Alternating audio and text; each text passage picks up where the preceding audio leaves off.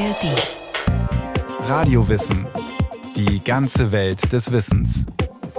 Ein Podcast von Bayern 2 in der ARD Audiothek. Der gute alte Schulatlas. Die Weltkarte vorne drauf. Vielleicht hat's der ein oder die andere vor Augen. Wie groß ist da Grönland ganz oben abgebildet? Und wie groß der afrikanische Kontinent ganz unten? Und was von beidem ist größer in echt? Größenverhältnisse haben fast immer auch etwas mit Macht zu tun. Es gibt sozusagen eine Politik der Landkarten. Wenn Boris Michel im Hörsaal seinen Studierenden erzählt, wie man früher eine Pizza bestellt hat, sind einige überrascht. Früher habe ich so was zurückgegriffen, was damals gelbe Seiten hieß. Das kennen wahrscheinlich noch die, die Älteren. Da steht drin, welche Pizzeria es in den Städten gibt. Das Ganze ist aber nicht geografisch sortiert, sondern es ist alphabetisch geordnet. Und dann muss ich quasi über mein eigenes raumbezogenes Wissen diese Pizzeria finden. Heute sind seine Studierenden und die meisten von uns gewohnt, dass uns die Pizzerien im Internet räumlich angezeigt werden. Meist mit uns in der Mitte, auf einer Karte. Karten sind allgegenwärtig. Wir nutzen sie im Navi, wir sehen sie in Fernsehnachrichten. Oder ganz alltäglich, bevor ich hier ins Studio gefahren bin, habe ich auf meiner Wetter-App nochmal geschaut, ob ich vor dem Regen hier ankommen werde. Wir sind heute von viel, viel mehr Karten umgeben, als wir das vor 15 Jahren waren, ganz zu schweigen von der frühen Moderne oder dem 20. Jahrhundert, dem 19. Jahrhundert oder der Zeit davor. Karten prägen unseren Alltag mehr denn je. Was macht das mit uns? Und wie viel Bedeutung haben Karten generell? Fangen wir mal groß an mit der Weltkarte. Wer einen Erdball auf eine Landkarte pressen will, stößt auf ein räumliches Problem. Der Ball ist rund, die Karte flach. Wollten wir eine Orangenschale auf eine Platte pressen, wird sie immer irgendwo abstehen. Unlösbar. Ein mathematisches Problem. Mit dem Globus wird die Sache rund. Doch der hat einen sehr kleinen Maßstab. Die Seefahrt und später militärische Expansionen verlangten aber große Maßstäbe und handliche, flache, faltbare Karten. Das heißt, irgendwie musste man die gewölbte Erdoberfläche für eine Karte verzerren. Stellen wir uns die Orangenschale vor. Nur wenn sie elastisch wäre, könnten wir sie auf eine Platte ziehen. Nur was zerrt man wohin und was verzerrt man dadurch? Wir können entweder Winkel verzerren oder Flächen oder eine Mischung. Im 16. Jahrhundert hatte der Kartograf Gerhard Mercator in Flandern, also an der Nordsee, für die Seefahrt die lange Zeit bedeutendste Weltkarte entwickelt. Er legte eine Mittellinie um die Kugel, sodass Europa, Nordamerika und Russland oben waren und beließ alle gedachten Punkte auf dieser Mittellinie im richtigen Abstand zueinander – also in einem Abstand, der den wirklichen Verhältnissen entsprach. Alle Punkte jenseits der Linie zog er auseinander, und zwar umso mehr, je weiter sie von der Mittellinie weg waren. Das führt zu einer Flächenverzerrung, wie Geograf Boris Michel von der Universität Halle erklärt. In einer ungleichen Art und Weise, nämlich in einer Art und Weise, dass es dazu führt, dass die Regionen in Polnähe viel größer erscheinen, als sie eigentlich sind. Und ganz konkret führt das dazu, dass Europa, Nordamerika und, und, und Russland gegenüber dem globalen Süden, Afrika, Südamerika, Indien, deutlich größer und dann vielleicht auch deutlich dominanter erscheinen. Grönland beispielsweise ist auf dieser Mercator-Projektion größer als Afrika, obwohl Afrika in echt 14 Mal so groß ist wie Grönland. Das sei eurozentrisch und geprägt von kolonialem Denken, kritisierte in den 70er Jahren des 20. Jahrhunderts der deutsche Kartograf Arno Peters. Und das war ein ziemlich fulminanter quasi Angriff auf die etablierte Kartografie und diese Überbetonung des globalen Nordens, also der alten Kolonialmächte gegenüber dem globalen Süden. Peters entwarf eine eigene Karte. Sie ist bis heute bekannt unter dem Namen Peters-Gall-Projektion denn auch ein Kartograf aus dem 19. Jahrhundert namens James Gull hatte das Ganze schon kritisiert. Die Peter-Skull-Projektion musste auch verzerren. Auch hier tritt das Orangendilemma ein. Bei ihr entsprachen aber die Flächenverhältnisse der Realität, dafür nicht die Winkel. Alle Kontinente sind merkwürdig nach unten in die Länge gezogen. Dafür sieht man, wie groß sie wirklich im Verhältnis zueinander sind. Afrika und Südamerika sind nun deutlich größer als bei Mercator. Europa, Nordamerika und Russland deutlich kleiner. Die Vereinten Nationen verteilten Millionen Exemplare dieses neuen Weltbildes. Das evangelische Missionswerk brachte 1974 die erste deutschsprachige Projektion heraus. Doch die Winkelverzerrung stört viele beim Navigieren. Welche Weltkarte setzte sich durch? Ich würde mal vermuten, dass die meisten Weltkarten, mit denen wir so umgeben sind, auch so eine Art von Kompromisskarten sind. Also Karten, die ein bisschen auf Winkeltreue verzichten, ein bisschen auf Flächentreue verzichten. Und so Karten wie die Robinson-Projektion, die Winkeltrippelkarte, die ähm, sagen, okay, wir brauchen eine, die so quasi einen guten Kompromiss zwischen diesen, diesen Problematiken findet. Beispielsweise die Karte, die im Hintergrund der Tagesschau verwendet wird. Das ist so eine Kompromisskarte. Ein Kompromiss. Immerhin besser als nichts. Allerdings sind damit nicht alle Probleme gelöst. Denn auch wenn man die Verzerrung nun einigermaßen in den Griff bekommen hat, bleibt eine Frage. Welches Land soll auf einer Weltkarte in die Mitte kommen? Bei der Mercator-Projektion ist es der europäische Kontinent. Und das erzeugt seit den 1970ern Kritik. Denn wer im Zentrum einer Weltkarte liegt, wirke wie das Zentrum der Welt. Außerdem sind Europa, USA und Russland auf der Karte oben. Dabei gibt es im Weltall kein oben und unten. Beides erwecke den Eindruck, dass diese Karte ein Abbild eurozentrischen und kolonialistischen Denkens sei. Die Karte ist zentriert auf den Nullmeridian Greenwich. Er wurde quasi als den Nullmeridian im Ende des 19. Jahrhunderts weltweit vereinbart, zu einer Zeit, wo das britische Imperium die dominante Macht auf der Welt war. Europa in der Mitte und der Nordpol oben. Das war nicht immer und überall so. Es gibt zum Beispiel auch historische Karten, in denen oben der Osten gezeigt wird, also die Karten ausgerichtet sind nach dem Sonnenaufgang oder Karten nach Süden ausgerichtet ist. Das findet sich vor allem auch auf vielen ähm, chinesischen Karten. Katrin Singer von der Universität Hamburg forscht als Geografin auch zu Karten aus dem globalen Süden. Das hängt immer quasi auch von der Position in der Welt ab. Mit dem Kolonialismus kam natürlich dann auch so eine Vormachtstellung europäischer Karten und diese, diese Einordnung hat sich eben dann auch global durchgesetzt. Also wenn Sie jetzt bei, bei der UNO schauen und da mal durchklicksen, da wird Ihnen Kartenmaterial zur Verfügung gestellt. Das sind alles eingenortete Karten. Diese Perspektive änderte in den 70ern ein junger Australier. Stuart MacArthur war auf Reisen durch Asien von US-amerikanischen Bekannten damit aufgezogen worden, er sei vom unteren Ende der Welt.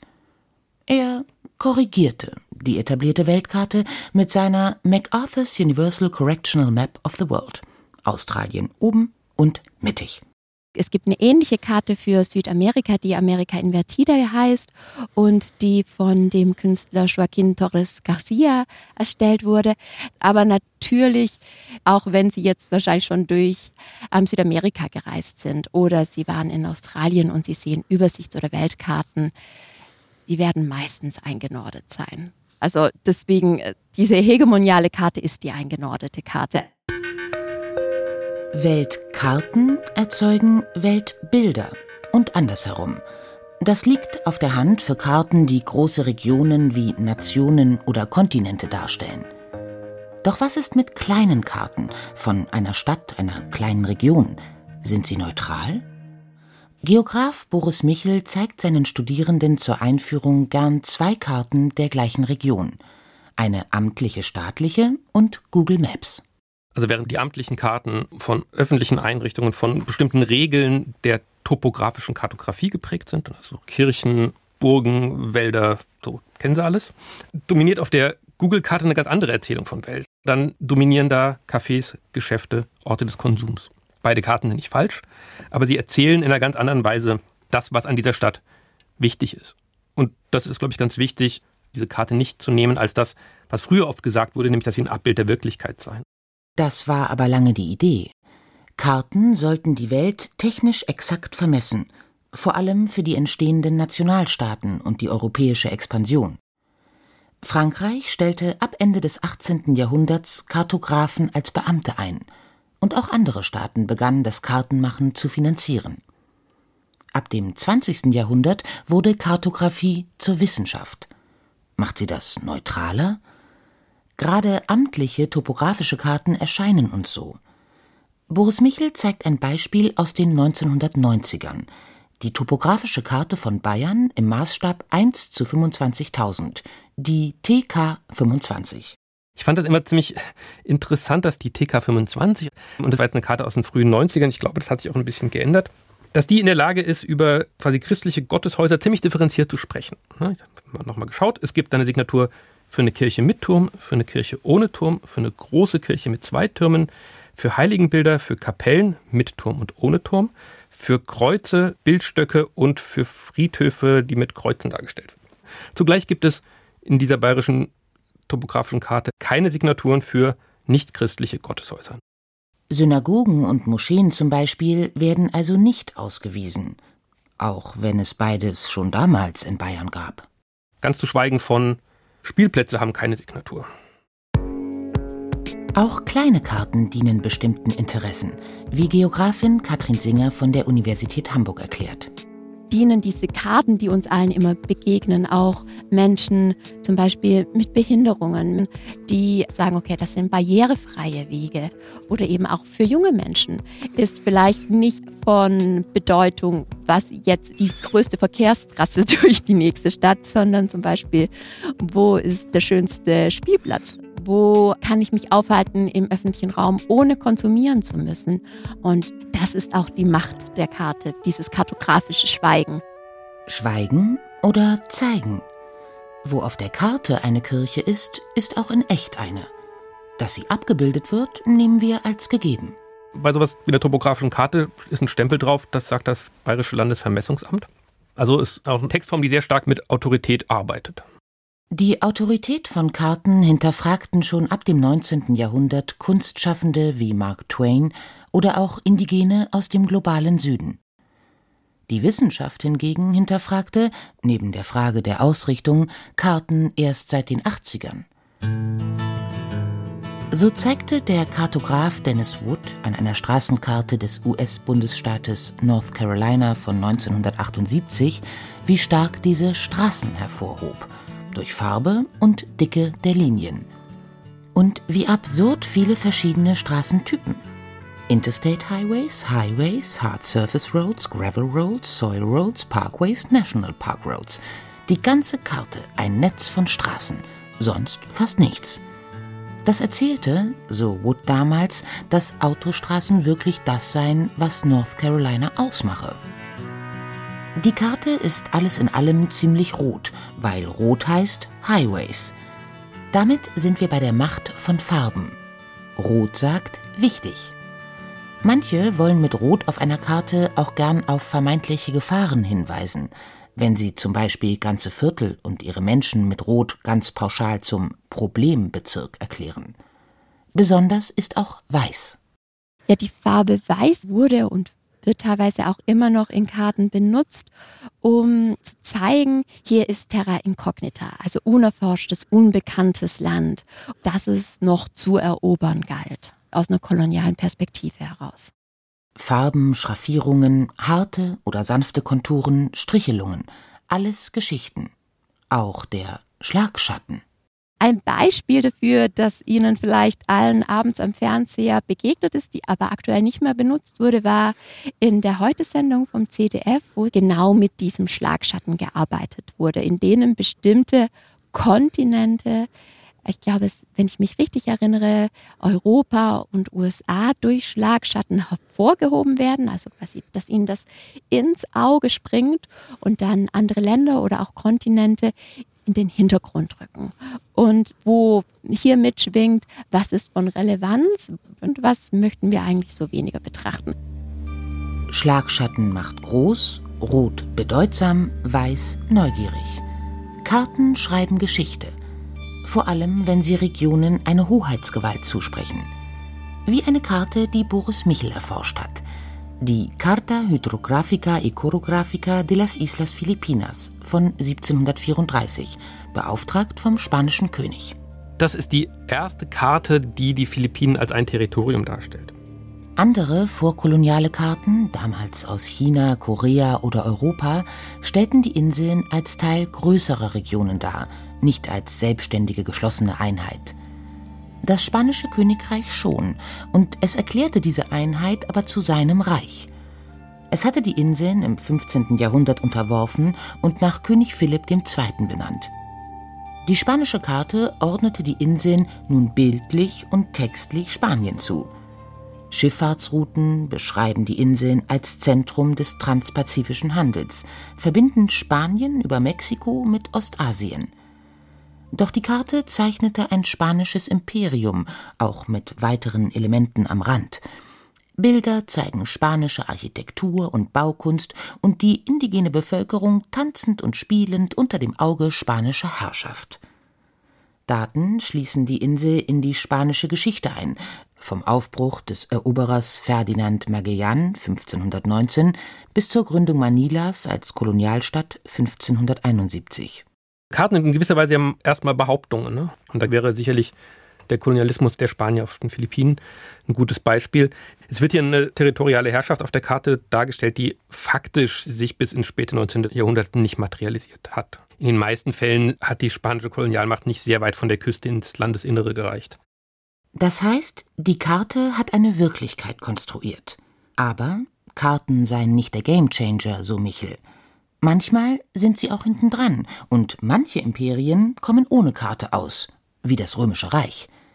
Doch immer manifestieren sie die Idee von Nationen und Grenzen.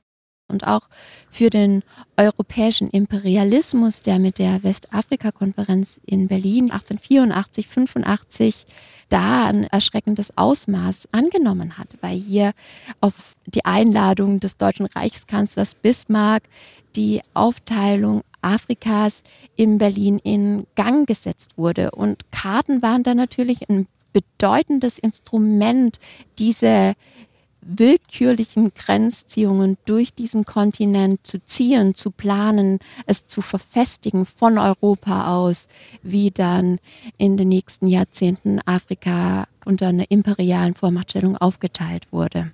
So Katrin Singer von der Universität Hamburg. Die Grenzziehungen und Weltbilder durch Karten stellten vor allem Menschen aus dem globalen Süden in Frage. 2018 machte der philippinische Künstler Cian Dairit in Anlehnung an die alte koloniale Karte der Philippinen eine eigene. Sie zeigt, wie blutig die Christianisierung gewesen war, wie ein indigener Anführer den Eroberer Magellan ermordet hatte und wie die Philippinen Ende des 19. Jahrhunderts an die USA verkauft worden waren. Das Ganze gewoben auf einen Teppich. Sogenannte Countermaps, Gegenkarten, ergänzen unsere Welt mit weiteren Bildern. Sie stellen sie auf den Kopf oder eben die Füße, wie beim Australier MacArthur. Oder sie zeigen, wo es in einer Stadt Räume für Wohnungslose gibt, wo viel Gewalt gegen Frauen, wo koloniale Straßennamen oder wo Zwangsräumungen und Widerstand dagegen. Das wirkt wie Themenkarten. Doch jede Karte ist eine Themenkarte. Themenkarte Wohnungslose, Themenkarte Highways, Themenkarte Kirchen. Vielfältiger werden Karten, indem viele sie machen, so Geografin Katrin Singer. Wie bei OpenStreetView, einer digitalen Alternative zu Google Maps. Es ist eine Open Source Software, die weltweit genutzt werden kann, die quasi auch eine gemeinsame weltweite Mapping-Community umspannt, in dem Geodaten öffentlich zugänglich sind und verschiedene Menschen global gemeinsam an Karten arbeiten können. 2008 nutzten Menschen in Kenia OpenStreetMap.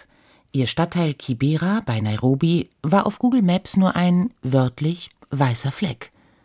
Niemand wusste, wie viele Menschen dort leben, und viele wussten nicht, wo sie welche Einrichtung finden. Das sollte ein Projekt von OpenStreetMap ändern. Die Teilnehmenden erhielten GPS-Geräte, mit denen sie so wichtige Einrichtungen wie Krankenhäuser, Arztpraxen oder religiöse Stätten markierten. Außerdem war es damit letztlich möglich, auch die dortige Bevölkerungszahl zu erheben, zumindest annähernd. Das Ergebnis die Menschen vor Ort fanden sich besser zurecht, und die Zuständigen konnten anhand der gewonnenen Daten für fehlende Infrastruktur und Versorgung zur Verantwortung gezogen werden. Entscheidend für die Macht von Karten ist, wer darin seine Perspektive einbringt. Das merkte Katrin Singer auch in einem partizipativen Kartenprojekt mit der Quechua-sprachigen Bevölkerung in Peru. Sie wollte einen Fluss abbilden, der mit Schwermetallen vergiftet war. Und für mich war dann klar, okay, ein toxisches Gewässer stelle ich jetzt mit einem Totenkopfsymbol dar. Die Menschen in den Anden waren befremdet. Wie ich quasi einen Totenkopf auf für sie so ein wichtiges Element wie Wasser liegen kann, weil für sie Wasser viel komplexer gedacht wird. Wasser ist eben natürlich ein Gemeingut, ist eine Trinkwasserressource, aber ist auch Teil an einer Kosmologie, in denen verschiedene Wassergeister zu Hause sind, in denen sich verschiedene Mythen, Legenden ranken und dass ich Wasser so extrem reduziere auf eine Erzählung, dass Wasser toxisch ist, das war dann eine extreme Diskussion und ich dann auch gemerkt habe, also da bin ich auch in einem stetig lernenden Prozess. Karten können wir alle machen. Damit sie sich verbreiten, braucht man aber Ressourcen. Die sind gerade ziemlich gebündelt. Mit Google Maps beschreibt heute ein Unternehmen unsere Welt, sammelt immens viele Geodaten, fährt Straßenzüge ab, analysiert unsere Bewegungsprofile und macht uns über verborgene Algorithmen Angebote im Raum. Und das bedeutet dann natürlich auch, dass wir Menschen einer App, einem Unternehmen quasi folgen und effizient, der Effizienz dem Konsum nach uns durch den Raum begegnen und wenig quasi irritiert werden. Meine eigene Hoffnung hierin ist, dass das nicht nur oder vorrangig von einem Kapitalmarkt bestimmt wird, sondern dass eben auch solche Projekte wie OpenStreetMap, aber auch wie Countermaps, dass das immer Projekte bleiben, in denen Menschen versuchen, Geodaten damit sensibel umzugehen, diese Daten offen zu legen und zu zeigen, wie sie funktionieren. Von Mercator bis OpenStreetView. Die Geschichte und Gegenwart der Karten zeigt, Karten haben Macht. Karten machen können wir alle.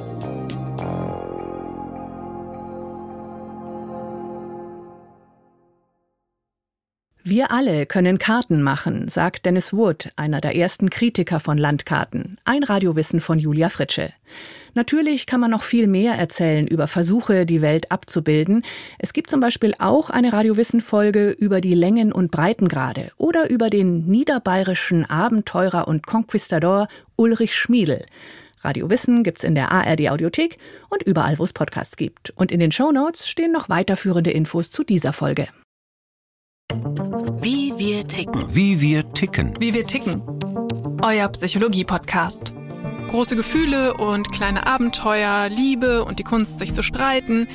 Wie kann Versöhnung gelingen? Was macht Frauenfreundschaften aus? Was hilft gegen das ewige Aufschieben? Solche Fragen beantwortet der neue Psychologie-Podcast der beiden Podcast-Champions Radio Wissen und SWR 2 Wissen. Lebensnah und wissenschaftlich fundiert nimmt euch unser Podcast Wie wir ticken mit in die Welt der Psychologie. Wir fragen, wie Gefühle, Gedanken und Verhaltensweisen entstehen und warum.